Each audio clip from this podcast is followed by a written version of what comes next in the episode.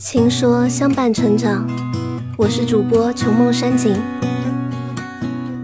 你是不是也会跟我一样，时常想起为什么我那么穷呢？哼，有些时候真的不得不感叹一句：贫穷啊，真的是限制了我的想象。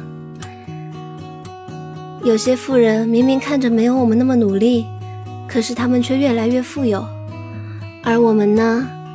一直很努力的工作，却依然摆脱不了贫困，这是为什么呢？如果你是个学生党，你有没有想过，为什么学习好的同学成绩会越来越好，而成绩差的却越来越差？即使他很努力的想把成绩赶上去，这些现象其实是一种心理学效应——马太效应的表现。马太效应是指好的越好，坏的越坏，多的越多，少的越少的现象。马太效应来自于圣约、新约马太福音中的一则寓言。故事是这样的：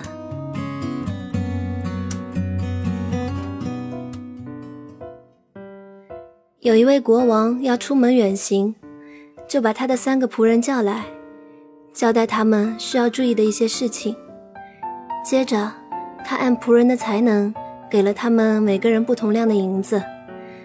他给了第一个仆人五锭银子，给了第二个仆人两锭银子，而只给了第三个仆人一锭银子，并叫仆人拿着银子出去做生意。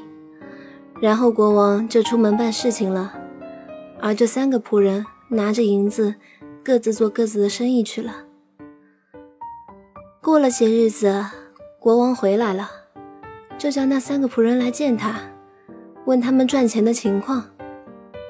第一个仆人说：“我伟大的王啊，您看，您给了我五锭银子，我又另外赚了五锭银子。”国王说：“好，你真是一个聪明又忠心的仆人，我可以把很多的事情交给你管理，你可以进皇宫来享受快乐。”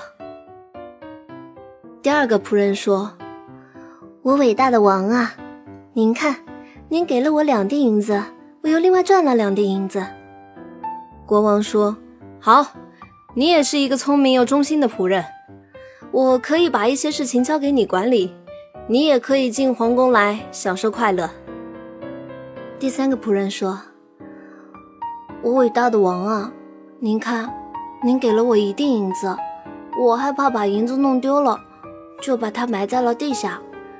您请看，这是您给我的一锭银子。国王听完第三个仆人的回答后，很生气地说：“哎呀，你这又笨又懒的仆人，明知道我让你出去赚钱，你却什么都没做。即使把我的银子放给兑换银钱的人，到我回来的时候，除了本钱还可以收很多利息呢。来人，把他的一锭银子夺回来，给第一个赚了五锭银子的仆人。”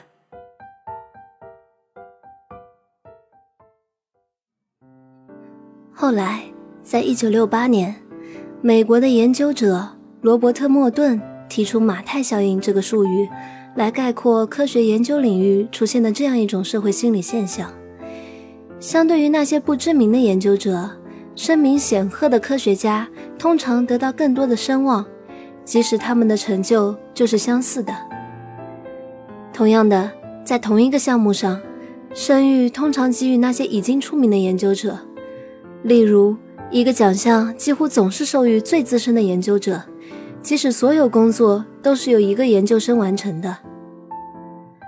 莫顿将马太效应总结为：任何个体、群体或地区，一旦在某一个方面，如金钱、名誉、地位等获得成功和进步，就会产生一种积累优势，就会有更多的机会取得更大的进步和成功。这个术语现在经常为经济学界所使用，以反映一种经济分配的不公平现象：贫者越贫，富者越富，赢家通吃。因此，马太效应既有积极影响，又有消极影响。我们要怎样利用马太效应为我们服务呢？那就是在一开始做事的时候，我们就要把握先机；而若没有实力迅速在某个领域取得成功，获得一席之地，就要不停的寻找新的发展领域，才能保证获得较好的回报。